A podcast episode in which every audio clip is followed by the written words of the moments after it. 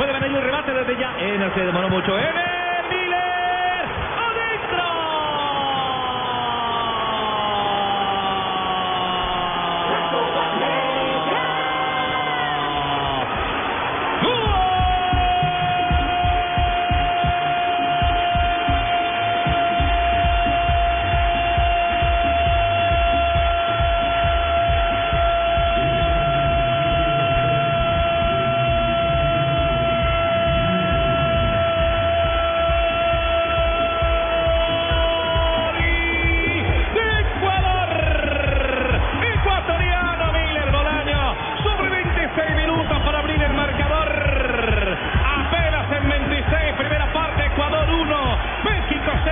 0, don Ricardo Rego en el gol Caracol. Una cortesía de la defensa mexicana.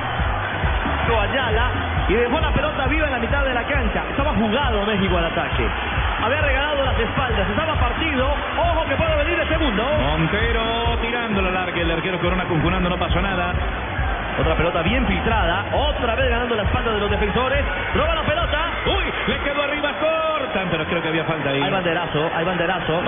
Invalida, la acción. Va a haber cartón. Tarjeta amarilla. Es para Miller Bolaños. Miller Bolaños, el hombre del gol.